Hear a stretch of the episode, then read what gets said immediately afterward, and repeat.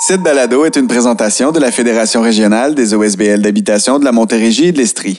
Une production rendue possible grâce au soutien financier du Centre de transformation du logement communautaire.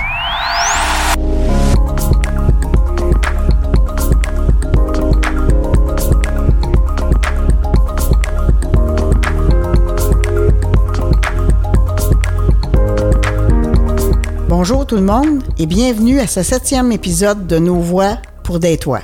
Mon nom est Denise Lachance, une locataire des habitations Paul Pratt à Longueuil. J'animerai le nouvel épisode de notre série Balado en compagnie de notre producteur Marc-Olivier Cholette. Denise, j'avais envie de parler d'un peu d'actualité. As-tu vu ça dernièrement dans les nouvelles? Il y a des conseils d'administration d'organismes d'habitation qui ont vendu leur immeuble de logement à des intérêts privés. C'est scandaleux, ça, pareil. Ben oui! En plus, quand on regarde le marché immobilier s'enflammer et la crise du logement s'intensifier, les nombreux immeubles libres de dettes sont alléchants pour les promoteurs. D'ailleurs, plusieurs de ces immeubles possédant des ententes gouvernementales de paiement arrivent à échéance dans toutes les régions du Québec. D'autant plus quand on constate que les bénévoles impliqués sur les conseils d'administration l'administration des OSBLH sont essoufflés et sans relève apparente. Ça vaut clairement la peine de mettre le sujet sur l'avant-scène pour mieux comprendre l'ampleur de ce que ça représente. D'ailleurs, tu tout à l'heure l'actualité, ben les deux OSBLH qui sont passés aux mains du marché privé se trouvent précisément sur le territoire de notre fédération, soit à Sherbrooke et à Richelieu. Nous avons donc convenu avec les membres du comité de production que de recueillir les témoignages de cette affaire nous permettrait de mieux plonger au fond des choses. Toutefois, avant d'aller les écouter, il me reste quelques éléments de notre ordre du jour à présenter. Dans le cadre de notre septième rendez-vous, nous démêlerons, dans un premier temps, les alternatives pertinentes à envisager quand un immeuble de logements sociaux arrive en fin de convention plutôt que de considérer la vente de celui-ci. Pour en parler, nous allons discuter avec Nicolas Xavier Lemieux, conseiller au financement et au développement immobilier, ainsi que Jean-Paul Poirier, un administrateur des habitations Saint-Damas, qui a justement choisi une autre alternative à la vente. C'est intéressant de dire que le village de Saint-Damas se situe dans la MRC des Mascoutins, qui est, en Montérégie, la région possédant le plus gros bassin d'OSBLH en fin de convention ou ayant fini de payer leur première entente. C'est pour cette raison que nous nous avons choisi d'approfondir les principaux enjeux d'habitation dans cette portion de notre territoire par le biais d'un échange entre les porte-paroles des organismes communautaires et publics ainsi que les élus, toutes et tous réunis pour discuter autant des problématiques que des solutions envisageables. Mais d'entrée de jeu, passons en revue avec l'aide de nos collaborateurs, Maître François Corriveau, avocat et médiateur organisationnel, ainsi que Maître Jacques Baudouin, avocat et directeur des affaires publiques et juridiques au RQOH, le fonctionnement du conseil d'administration et les rôles des personnes administratrices.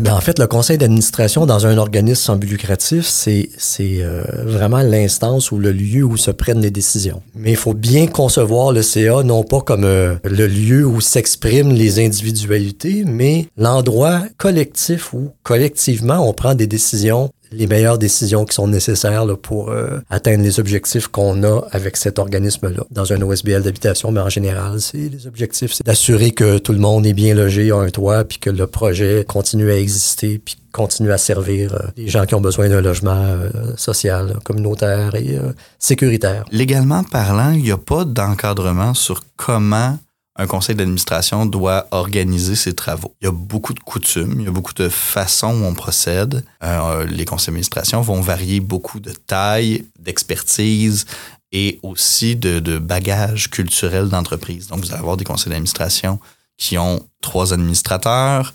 Il peut en avoir aussi de 20. De façon générale, le conseil d'administration va recevoir de l'information qui va lui venir soit euh, de personnes qui ont été engagées pour cette tâche-là, euh, soit des bénévoles qui portent des dossiers, qui vont amener l'information au conseil d'administration. Et une fois que le conseil d'administration a recueilli toute l'information nécessaire pour prendre une décision éclairée, va adopter une résolution qui va être la, la décision sur laquelle on va pouvoir agir. Je dis sur laquelle on va pouvoir agir parce que prendre une résolution ne signe pas un contrat, ne construit pas un édifice, n'embauche pas quelqu'un. Ça prend après ça une démarche pour soit réaliser la chose matériellement ou signer les documents pour donner un plein effet à la décision du conseil d'administration. Mais c'est quand même le processus qui doit passer par le conseil d'administration où on se pose une question, on va chercher l'information pour répondre à la question, donc prendre la décision la meilleure possible avec l'information qu'on a dans le contexte. Et après ça, il y a des gens, des dirigeants de l'organisation ou des mandataires qui vont être spécifiquement nommés pour euh, rendre les décisions matérielles, donc les concrétiser. Si on pousse plus loin que la prise de décision, qu'est-ce que ça implique pour une personne administratrice de siéger sur un conseil d'administration? Ce qu'il faut mentionner d'emblée, c'est que ce n'est pas l'administrateur, l'administratrice qui agit pour l'administration, c'est le conseil comme groupe qui prend les décisions pour la personne morale. C'est très important de, de, faire cette distinction-là. Même plus largement, euh, les administrateurs ont des devoirs, des, des obligations qu'ils doivent remplir. On va dire qu'un administrateur doit agir personnellement, doit agir dans l'intérêt de la personne morale qu'il administre. Il doit le faire euh, de façon prudente, diligence, avec honnêteté et loyauté. Mais l'obligation de loyauté, notamment, va aussi impliquer de ne pas se mettre dans une position où notre intérêt personnel pourrait nous empêcher de voir pleinement ce qui est l'intérêt de la personne morale qu'on doit administrer. Donc, si euh, je suis administrateur d'une personne morale, que j'ai intérêt à ce que un contrat soit attribué à une entité ou à un autre, je suis en conflit d'intérêt. J'ai un intérêt personnel qui peut être différent de celui de la personne morale que j'administre. Qu'est-ce qu'on fait avec euh, des situations de conflit d'intérêt? La transparence est absolument la meilleure et l'unique solution pour gérer les conflits d'intérêt. Donc, il faut nommer les situations. Si on est mal à l'aise, donc si on ressent que notre indépendance de jugement peut être affectée, ben la solution, on se retire des discussions.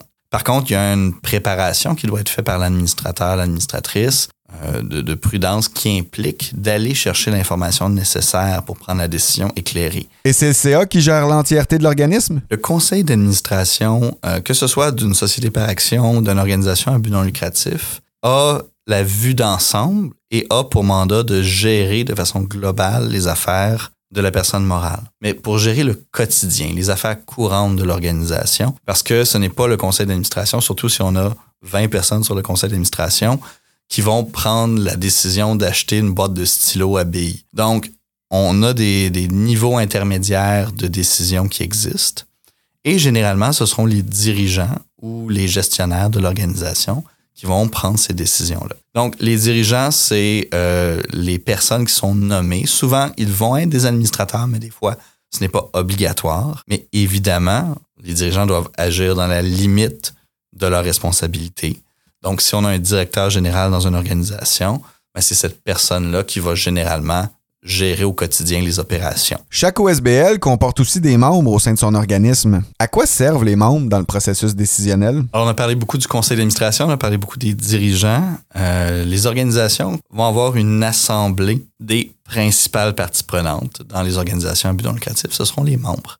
Des gens qui vont former l'assemblée des membres ou l'assemblée générale. Alors, l'assemblée générale, dans le contexte québécois, a très peu de pouvoir. Mais les quelques pouvoirs qu'elle a sont des pouvoirs très importants. De façon générale, les administrateurs sont élus par les membres. Les administrateurs sont redevables devant l'Assemblée des membres. Ils doivent faire rapport de leur administration à l'Assemblée des membres. Donc, ça doit prendre la forme de rapports financiers, mais ils doivent faire rapport de leurs activités de façon plus large aussi. Parler des objectifs qu'ils se sont donnés et ceux qu'ils ont atteints, de ce qu'ils projettent comme besoin pour l'avenir, et d'être dans le dialogue avec l'Assemblée des membres à ce sujet-là.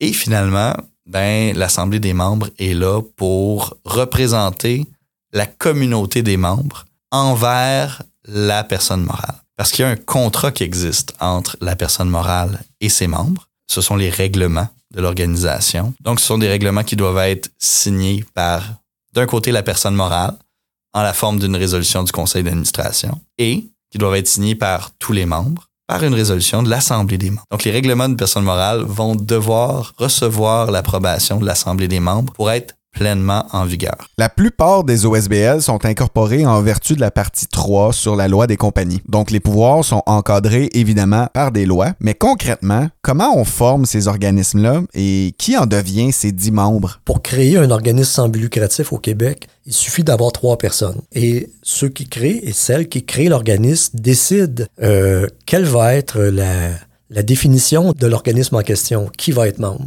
Dans les OSBL d'habitation, on, voit tous les cas de figure, des cas où tous les locataires sont, dès qu'ils signent un bail, deviennent automatiquement membres de l'organisme. Il y en a où on permet aux locataires de devenir membres si ça leur tente, mais ils sont pas obligés de devenir membres. C'est une différence avec les coopératives d'habitation d'ailleurs. Il y a des organismes aussi où les locataires n'ont pas de statut de membre. Et on retrouve ça euh, j'allais dire malheureusement, dans beaucoup de plus vieux organismes qui ont été créés à l'époque des vieux programmes fédéraux de la Société canadienne euh, d'hypothèque et de logement. Et euh, là, on se retrouve aujourd'hui avec des vieux organismes qui, ont, qui, ne sont plus sous convention avec le gouvernement fédéral parce que ça fait plus de 35 ans qu'ils existent et qui ont des conseils, des vieux conseils d'administration de personnes épuisées où il n'y a plus de relève et les locataires sont pas impliqués. Et ça, ça donne ouverture à des situations comme ce qu'on a connu dans les dernières semaines en Montérégie et en Estrie en particulier deux organismes ou des conseils d'administration, pour des raisons peut-être différentes dans, l'un et l'autre cas, ont décidé de vendre les, euh, les actifs dans le fonds immobilier qui ont été euh, acquis et construits avec des fonds publics et de vendre ça à des promoteurs privés à but lucratif. Donc, ça dépend de ce qui a été choisi au départ comme modèle. Puis des fois, c'est les, les, partenaires financiers qui imposent un modèle. Dans le cas des programmes, des projets financés par des programmes de la Société d'habitation du Québec, aujourd'hui, ces programmes-là vont exiger qu'il y ait au moins un tiers des postes au conseil d'administration qui soient réservés aux locataires. Ça veut dire donc que les locataires, soit ils sont automatiquement membres ou ils peuvent acquérir un statut de membre.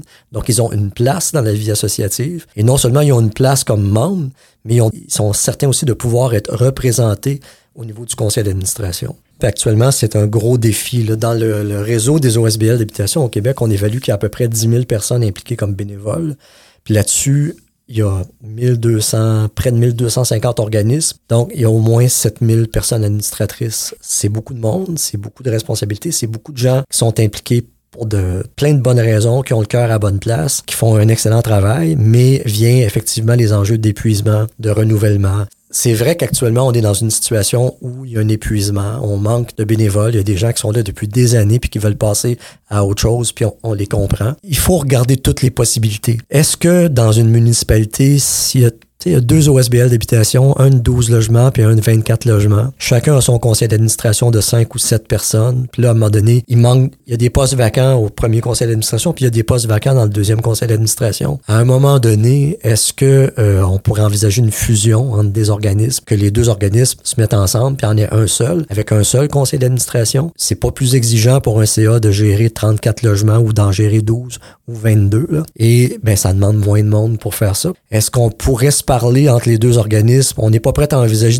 la, fusion, mais disons, parlons des postes pour réserver, réserver à des membres de la communauté pour que ce soit les mêmes personnes qui siègent sur les deux CA. Puis là, on va dire, ben oui, mais ils sont déjà épuisés, puis on va leur donner deux, deux tâches. Ben oui, mais si les réunions se tiennent le même soir, puis sont bien planifiées, bien organisées, puis chacune dure une heure, ben c'est peut-être pas plus exigeant, puis on peut fonctionner avec moins de bénévoles. Mais ça, c'est des moindres mal, disons, euh, si on veut. Il faut être ouvert à la possibilité d'aller chercher d'autres ressources. Mais c'est sûr que ça, c'est un petit peu de travail puis de démarchage à faire. Mais il n'y a, pas de, a pas de miracle. C'est important aussi, euh, un des enjeux des fois qu'on voit, c'est qu'il y a des gens qui seraient peut-être intéressés puis qui trouvent que c'est peut-être trop gros. Euh, qui n'ont pas les compétences, mais donner les outils aux personnes pour qu'elles puissent s'impliquer, c'est-à-dire leur donner la formation. Il faut absolument que dans chaque organisme, on ait un, cartable avec les documents de base, les, règlements généraux, les lettres patentes, les procès-verbaux, puis quelques petits documents de formation sur les rôles et responsabilités d'un conseil d'administration, puis qu'on mette ça à la disposition des personnes qui veulent s'impliquer.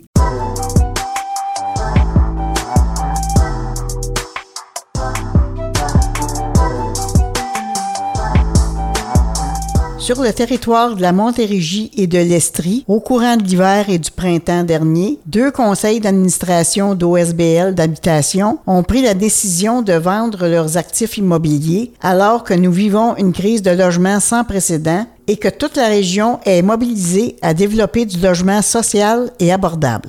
C'est un total de 235 logements à Sherbrooke et à Richelieu qui sont maintenant entre les mains des propriétaires privés. Sylvie Adam, la porte-parole des locataires de la Villa Belle-Rivière, nous explique les démarches qu'ils ont entreprises pour tenter de renverser cette décision. Ici, dans l'OBNL, ici, ce qui est assez bizarre, c'est qu'il n'y avait aucune implication des locataires acceptés par les trois administratrices. Conseil d'administration est externe. Aucun locataire. Moi, quand je suis arrivée, la dame, la directrice générale, elle se disait vraiment débordée par l'ouvrage, qu'elle n'en pouvait plus, était fatiguée tout. Mais j'ai dit, moi, j'ai travaillé dans l'administration, dans la comptabilité par le passé. Euh, si tu veux, bénévolement, je peux venir te donner un coup de main, ça me ferait plaisir. J'étais contente d'arriver ici. Ah, dit non, on prend pas de gens à l'extérieur. Et dans le temps, on a appris qu'il y a des gens qui étaient venus porter des CV pour s'offrir comme administrateurs et ils ont toujours été euh, refusés. Là, euh, fait que ça a toujours été euh, dirigé depuis au moins une dizaine d'années par les trois administratrices. en janvier de cette année, par deux fois, on a reçu un mémo euh, disant, bon, un coup, c'était pour une inspection des logements. Après ça, euh, on a eu euh, un avis pour une inspection des alarmes de feu. Puis au début de février, on a reçu un autre mémo nous disant l'OBNL avait reçu une offre d'achat et que c'était en pourparler et dans les mains d'avocats. Alors nous, on a tout de suite posé des questions parce que dans nos membres, on a une personne, une locataire, que c'est son frère qui avait créé l'OBNL ici il y a 40 ans. Fait que elle, est criait au scandale. Bon, fait que là, elle, elle nous a poussé à poser des questions. Entre nous deux, les deux amis, Marie-France et moi, ben, on, était interdits de communiquer avec l'administration. Nos numéros étaient bloqués. On, ne se rendait pas, nos courriels se rendaient pas. C'était si vous voulez nous parler, prenez un avocat. Fait que là, on a fait une démarche. On a écrit à tout ce qui est euh, député, ministre, journaux, euh, le maire. Euh, en tout cas, on a envoyé 16 lettres à différentes places. En tout cas, on a frappé plusieurs portes. Là, ça bouge plus. Voyons ça n'a pas d'allure. Fait que là, on s'est mis à faire des téléphones. On a rappelé tous les gens à qui on avait euh, envoyé des communications. Mais j'ai laissé comme phrase, bon, j'habite une OBNL qui sera vendue à un entrepreneur immobilier privé. Est-ce que vous pourriez me rappeler? Ça n'a pas pris dix minutes. J'avais un retour et à partir de là, on a été encadré, on a été soutenu, on a fait une mobilisation. Ensuite, le 24 mars, on a été invité à participer à une conférence de presse à l'Assemblée nationale. Plus ça avançait, plus je sentais qu'on déplaçait, qu'on dérangeait et qu'on était écouté. Ça valait la peine. Puis après ça, là, c'était euh, dépôt d'une requête. On a essayé de faire annuler la vente. On a présenté une requête devant la Cour la requête a été rejetée en disant que la vente, l'acheteur a agi de bonne foi. Puis ça a été refusé parce que notre préjudice n'était pas irréparable. Il considérait que ce qu'on annonçait comme préjudice, que c'était hypothétique. Donc, vous pouvez poursuivre, mais je ne peux pas annuler la vente. On est allé en appel et le deuxième juge a eu le même raisonnement que ce n'était pas irréparable. Donc, il y avait des poursuites possibles à faire par après. Mais là, malheureusement, on est arrivé au, bout de notre budget financier. C'est quand même des frais. Euh, fait que là, on peut plus poursuivre de recours ou quoi. On n'a pas les moyens. Fait qu'on accepte notre cas que nos bâtiments sont vendus. On est maintenant régi dans le privé. Mais par contre, on a voulu continuer le combat pour les autres OBNL. Alors, on a continué d'insister, de harceler, même certains, c'est ce qu'ils nous disent.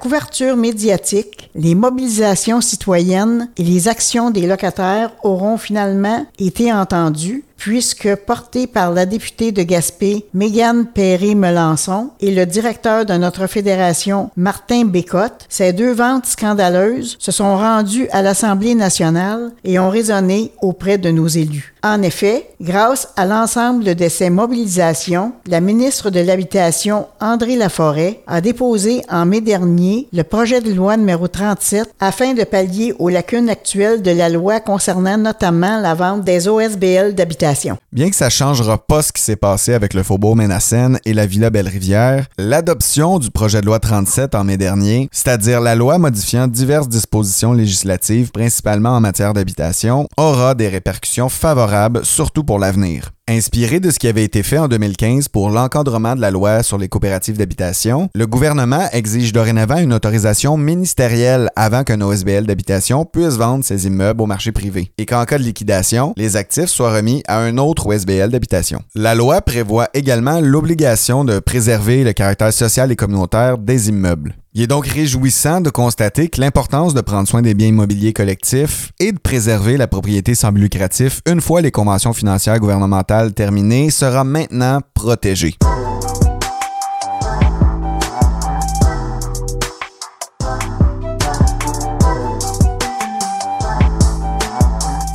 Même si le processus est ardu, il existe des alternatives efficaces pour s'assurer de permettre à un organisme d'habitation de conserver sa vocation et ainsi continuer à offrir des logements à un prix décent sur le marché locatif. Jean-Paul Poirier, un agriculteur vivant dans la MRC des Mascoutins, est également administrateur des habitations Saint-Damas. Un OSBL qui a récemment fait refinancer son projet pour poursuivre la mission de l'organisme. Euh, c'est toujours la même question. Est-ce que ces logements-là abordables vont continuer à rester dans cette catégorie-là ou s'ils vont être transférés au privé, euh, surtout en fin de convention. On a vécu notre fin de convention et puis avec les formations, tout ça, on vient de voir qu'il y a des logements plus modiques qui tombent au privé, qui vont tomber à prix plus haut. Ça veut dire qu'il faut faire encore plus de logements. plus de logements abordables, c'est une chose qui est quasiment impossible si on échappe ceux qui ont déjà été depuis 20, 30, 40 ans abordables. Autrement dit, quand on savait qu'on s'en venait en fin de convention, surtout deux ans avant, on a commencé à suivre les, informations que c'est surtout la FRAM qui nous l'a donné, aux informations qu'il y avait des fins de convention, qu'est-ce qu'on peut faire, c'est quoi, ça tombe-tu à nous autres, ça, tombe-tu, ça reste-tu la municipalité, euh, c'est quoi, avec les recherches qu'on a vues et effectuées, on a constaté qu'on pouvait prendre notre valeur de bâtisse puis pouvoir investir pour avoir plus de logements abordables avec la même, euh, la même efficacité. Soit bâtir ou acheter un immeuble dans lequel il aurait pu devenir à prix abordable. On monte pas les prix pendant X années. On regardait un peu les deux. Et puis, nous autres, derrière les habitations Saint-Damas, à l'arrière, il y avait un grand terrain euh, adjacent avec une partie en avant qui est venu à vendre. La SCHL est venu voir nos bâtisses, comment il était. Euh, c'est sûr que autres, ils étaient bien d'accord. Là, il nous donne, euh, il nous dit, vous avez ça à remplir pour pouvoir euh, mm, accéder au, programme ou pas. à, la suite de ça, bien, on a vu les étapes, les ingénieurs, les architectes, il fallait avoir sorti le coût, de, de, construction et tout ça. Toutes les étapes ont été en de là. J'ai dit demain matin, on va faire un autre. ça serait beaucoup plus facile parce qu'on sait où qu'on s'en va. Mais tu fais ça à peu près une fois dans ta vie. Hein. Fait que c'était plus dur, mais ça a très bien été quand même. Nicolas Xavier Lemieux, le conseiller au financement et au développement immobilier à la FROM, occupe un poste voué à appuyer les organismes comme celui des habitations Saint-Damas à mener à bien le refinancement de ses actifs. Selon lui, il s'agit d'un élément clé dans la conservation et l'entretien du parc de logements publics qui offre même la possibilité de se servir des actifs immobiliers comme d'un levier financier. Quand un immeuble arrive en fin de convention, donc il y a plus de dette. L'exercice qu'il faut faire, puis qui est une, dans le fond, des plus grandes difficultés, euh, à mon avis, c'est on veut maintenir l'abordabilité de l'immeuble encore à long terme. Et euh, effectivement, si on le refinance, ben, on lui impose une hypothèque on lui impose un paiement mensuel qui est lié à ça. C'est sûr que certains locataires pourraient avoir des inquiétudes à savoir si ça peut avoir un impact sur le coût de leur loyer directement. Le meilleur exercice, c'est de faire en sorte que l'augmentation de loyer soit euh, normale, si on veut, raisonnable. L'idée, c'est de ne pas le refinancer nécessairement à son maximum possible. Donc, il faut vraiment s'en tenir à qu'est-ce que l'immeuble a besoin pour faire en sorte de le pérenniser dans le temps, puis pas nécessairement l'hypothéquer de façon à ce que ça le mette à risque. C'est utiliser sa valeur marchande, dans le fond son équité, comme levier pour effectuer des travaux sur l'immeuble. Idéalement, on, voudrait aussi qu'il y ait de l'espace pour développer du logement social parce qu'il faut répondre à une crise du logement. Euh, mais c'est certain qu'au minimum, il faudrait qu'un euh, un bilan de santé soit effectué sur l'immeuble. Mais l'objectif, dans le fond, d'un OSBL, c'est de maintenir l'abordabilité, ce qui fait en sorte que la capacité de payer du groupe va toujours, d'une certaine façon, être euh, ils sont limités dans leur revenu potentiel. Donc, on peut pas présenter une gestion financière et leur dire, ben regardez, moi je prévois faire des travaux dans l'immeuble. Euh, je sais que dans le marché, on peut louer tel montant pour un 4,5 ou un 3,5. Ça, c'est une vision strictement privée, si on veut. Là. Les principales difficultés, c'est ça, c'est l'équilibre entre l'emprunt qui est nécessaire et la capacité de payer du groupe. Donc, c'est pas parce qu'un immeuble a une valeur X que automatiquement est capable de payer le montant de la valeur de l'immeuble. Surtout quand on voit aujourd'hui avec la pénurie de main-d'œuvre, euh, les coûts de construction euh, qui explosent et euh, les taux d'intérêt également qui augmentent. Donc ça, c'est des éléments qui viennent continuer, si on veut, à rendre le projet plus difficile mais c'est réalisable. C'est pas quelque chose qui est impossible. Au contraire, c'est juste que il faut vraiment bien cibler les travaux doit faire sur l'immeuble. Donc, des travaux d'étanchéité, toiture, fenêtres, euh, joints de briques. Ça va être des éléments qui vont être en général des, travaux beaucoup plus importants que ce qui pourrait se faire à l'intérieur, là, euh, comme changer un plancher, là, euh, parce qu'on le trouve tout simplement plus au goût du jour en termes de couleur ou quoi que ce soit. Mais si le matériau est encore bon,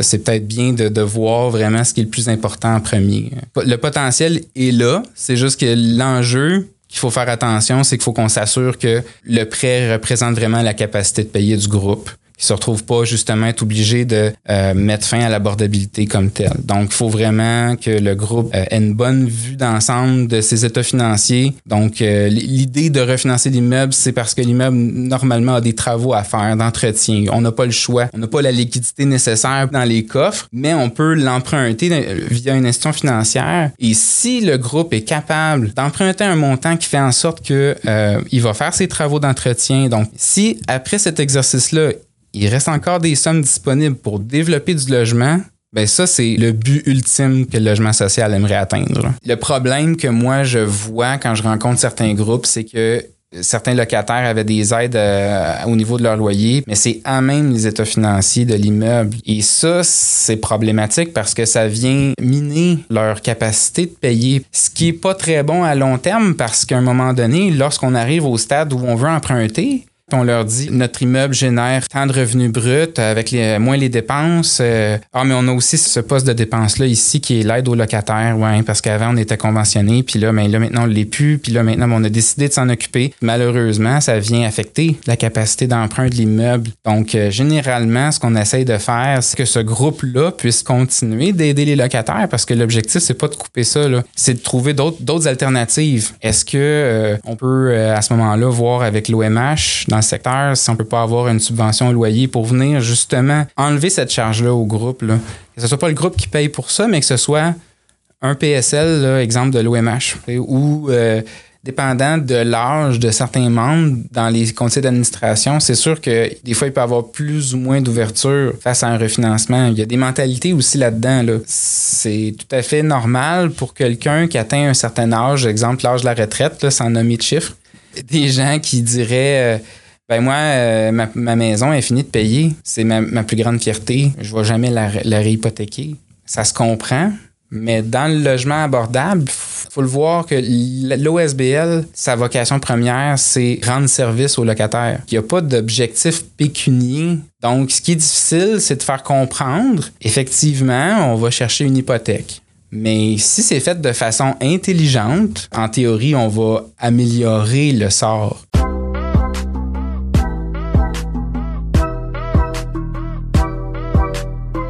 En arrêtant notre loupe sur la région de la MRC des Mascoutins, un territoire qui regroupe un peu plus de 89 000 habitants, nous étudions un endroit énormément touché par l'itinérance cachée, la ville de Saint-Hyacinthe étant l'une des deux municipalités les plus atteintes par l'itinérance en Montérégie. L'instabilité résidentielle est également l'un des principaux enjeux inquiétants puisque faute de logements convenables et abordables, beaucoup de travailleuses et travailleurs se résignent à s'installer à l'extérieur du territoire mascoutin, ce qui contribue à accentuer les problématiques en lien avec la pénurie de main-d'œuvre. Martine Boyer, la co-porte-parole de notre fédération et également la responsable des communications, s'est donc entendue avec les porte-paroles des organismes communautaires ainsi que le député fédéral des Mascoutins et les conseillers municipaux des deux villes les plus populeuses de la région pour faire l'état de la situation concernant le logement et l'habitation. Avec nous aujourd'hui, nous avons différents interlocuteurs, dont le député fédéral depuis 2019 de Saint-Hyacinthe-Bagotte, Simon-Pierre Savard-Tremblay, les conseillers municipaux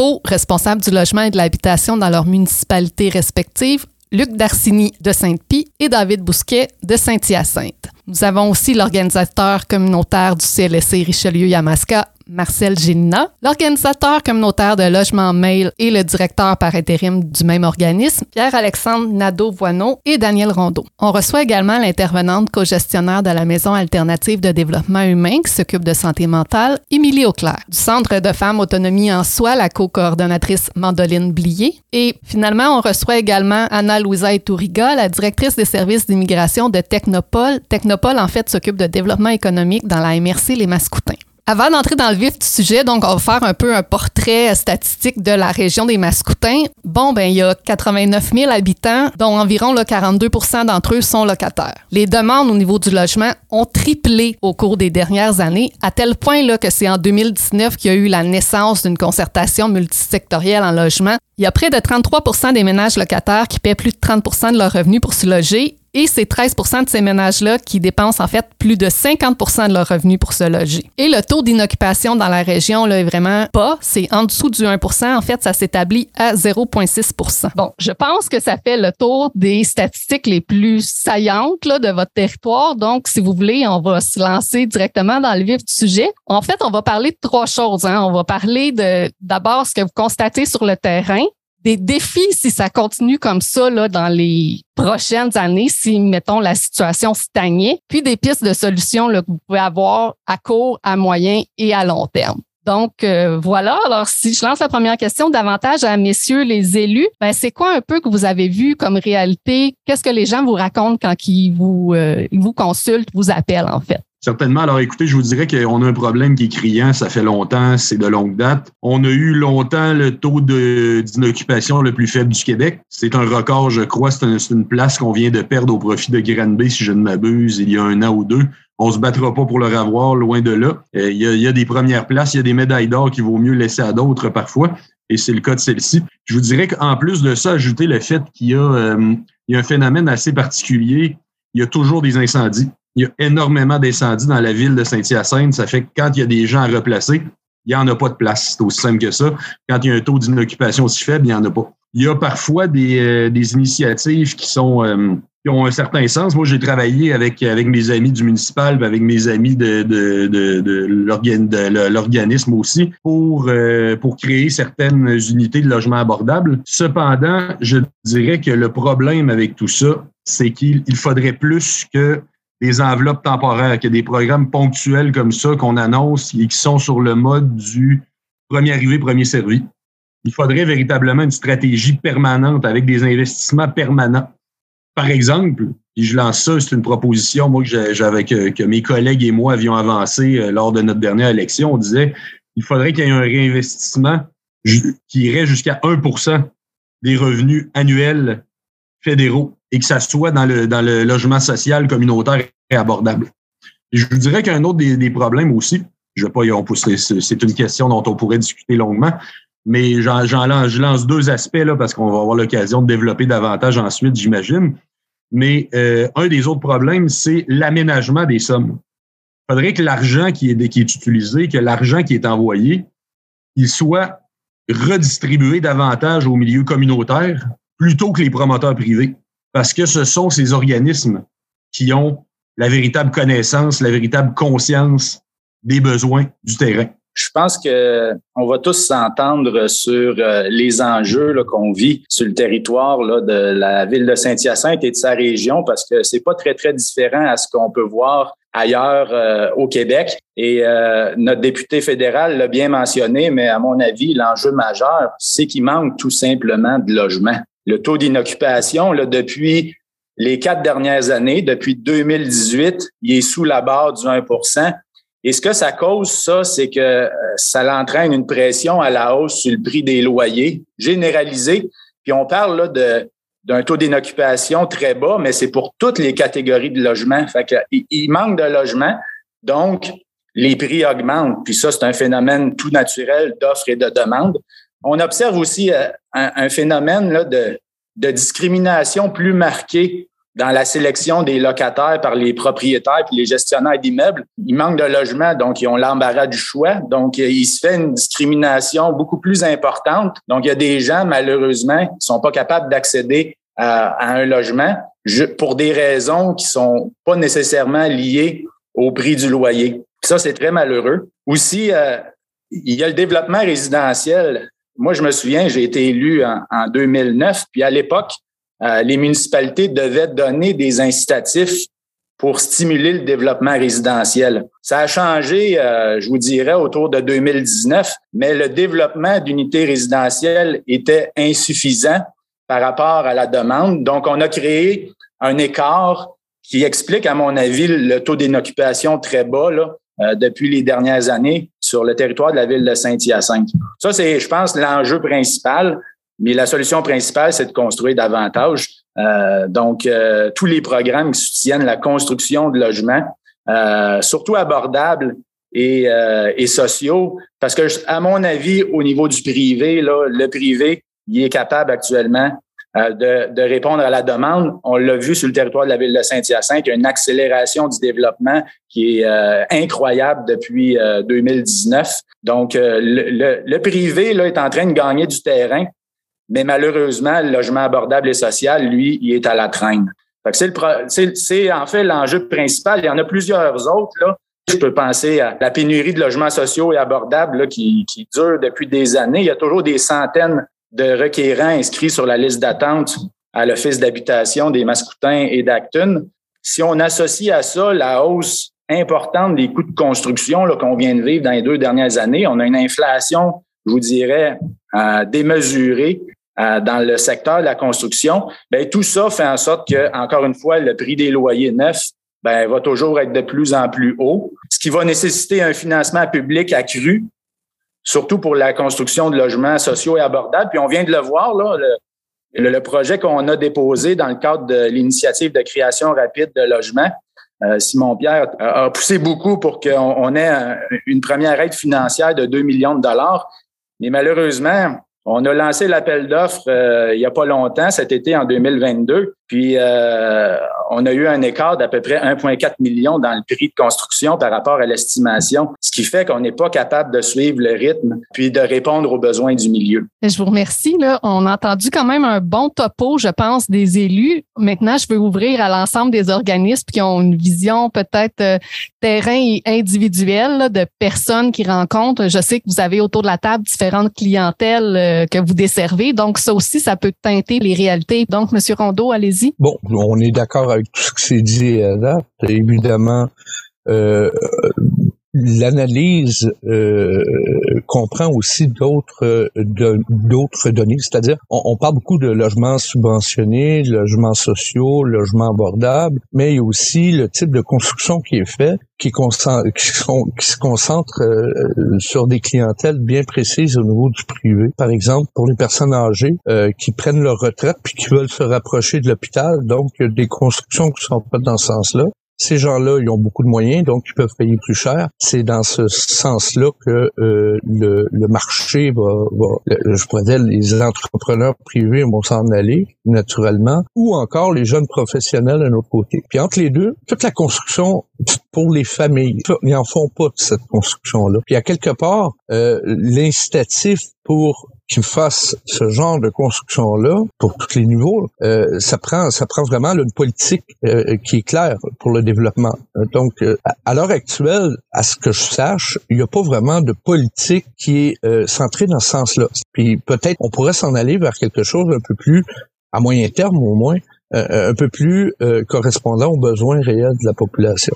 Bonjour. Donc, euh, par rapport à la question de ce qu'on est témoin sur le terrain, plus précisément pour euh, qui est un organisme d'hébergement et de réinsertion sociale en santé mentale, euh, c'est de plus en plus difficile d'accompagner, par la suite, après le six mois, d'accompagner par la suite un logement plus permanent pour la personne, donc qui est la consolidation des acquis qu'ils ont fait par rapport à leur autonomie et leur responsabilisation à notre organisme. Donc, c'est sûr que nous, notre mission se trouve affectée, qu'on va, euh, nous, c'est maximum six mois, mais on va, on va se retrouver à, rallonger euh, parfois le, le, le, temps d'hébergement parce qu'on veut pas nuire à la personne. On veut bien euh, l'accompagner, on veut pas qu'elle se retrouve, c'est ça, à être fragilisée. Là. Puis par rapport plus précisément à la santé mentale, ben ça les affecte. Il y a, y a plus d'anxiété parce que les gens y arrivent déjà ils arrivent à MADH, mais euh, ils s'inquiètent de où je vais vivre après. Qu'est-ce que c'est de plus en plus difficile de poursuivre euh, notre mission en post-hébergement, puis pour les de prévenir aussi euh, l'itinérance. Oui, mais je comprends que c'est ça qu'on peut nuire au rétablissement d'une quantité de gens quand on ne sait pas de quoi sera fait leur avenir. Puis vos listes d'attente s'allongent forcément puisque vous rallongez là, la période où ces personnes-là peuvent rester chez vous faute de logement. Donc, c'est vraiment un servicieux assez déplorable. Euh, il y a Madame Blier. Bien, effectivement, au niveau de la santé mentale, nous, ce qu'on voit, c'est qu'il y a des femmes qui ont accès à un logement justement social ou à un PSL, là, dans le fond, un programme qui permet de même en privé avec un propriétaire d'avoir une subvention pour que le logement coûte moins cher. Il y a une différence marquée et notable entre ces femmes-là, euh, pour un revenu similaire, entre ces femmes-là qui ont accès à, des logements euh, comme ça au niveau de bon leur capacité de se nourrir. Tu tout ce qui est isolement, exclusion, parce que euh, quand t'as pas les moyens, mais on s'entend, on sort pas, on fait rien. Donc ça aussi, ça, ça a un impact majeur sur la santé mentale. Puis ce qu'on voit sinon,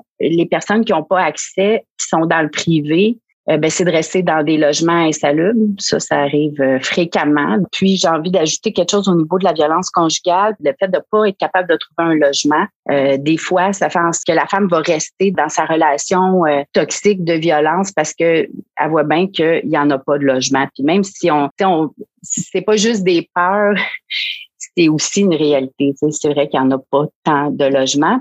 Mais si vous me permettez, il y a aussi l'effet de bien informer les propriétaires sur les réalités. Euh, parce que souvent, qu'est-ce qui fait que parfois ils sont comme déconnectés de la réalité de la diversification de la population, c'est important. Je parle de côté immigration, parce que c'est qu'est-ce que je touche le plus. C'est sûr et certain que qu'est-ce qu'on voit actuellement, c'est que y en a, c'est accentué la discrimination sous toutes ses formes. Et je pense que c'est important de, rappeler, conscientiser les, les locataires que c'est un droit fondamental. Se loger, c'est vraiment très important pour nous, surtout dans les contextes canadiens euh, L'hiver, là, c'est c'est pas c'est pas très bien que les gens traînent dans la rue là, à part des constructions et, etc. et de financement. Je pense qu'il y a les questions comportementales face à, à l'importance des logements dans pour les citoyens. Monsieur Gilna, moi, je vais faire porter mon intervention sur un autre défi. Et je vous dirais que le cheval de bataille actuellement qu'on souhaite mener euh, au niveau de la concertation, c'est vraiment d'avoir un meilleur aperçu de la qualité aussi des logements actuellement. Euh, parce que ce qu'on s'est rendu compte également, euh, pour compléter le topo, c'est que il y a, il y a quelqu'un qui l'a mentionné plus tôt, il y a des gens qui retiennent effectivement des logements actuellement et qui n'investissent pas dans leur bloc euh, donc, euh, et dont le bâti se détériore énormément. Et euh, lorsqu'il est question de rénovation ou de remettre aux normes, ça devient très, très, très dispendieux. Alors, comment inciter aussi des propriétaires à garder en ordre leur logement. Oui, il y en manque, effectivement, mais il y en a actuellement qui sont insalubres et qui sont infects euh, et qui auraient avantage à être rénovés, euh, à être désinfectés. Euh, ça, c'est très important. Et finalement, il faut aussi travailler avec des OBNL, avec des coopératives pour diversifier les types de promoteurs sur le territoire. J'ai l'impression qu'on s'entend pas mal tous sur le diagnostic. Tout le monde est attaqué en ce moment. Toutes les catégories de population sont attaquées, pas seulement les locataires, mais aussi les propriétaires. Il faut vraiment sortir, je du modèle du, du, financement de, de, certains logements par le, le, gouvernement, puis aller vers des types de projets. on en a un ici, puis je pense que ça peut répondre à la préoccupation de l'abordabilité à long terme des unités de logement qui sont construites. Bon, mais le projet Biophilia euh, Interloge à Saint-Hyacinthe qui, qui, qui, a été annoncé, bien ça, ça est un, un projet où on n'a pas un, un, un 100 d'unités de logement qui est, euh, qui est abordable en, en disant qu'on réserve une partie des logements euh, abordables et, que l'abordabilité se construise sur le long terme. On est capable d'avoir des modèles financiers qui se tiennent, qui sont viables.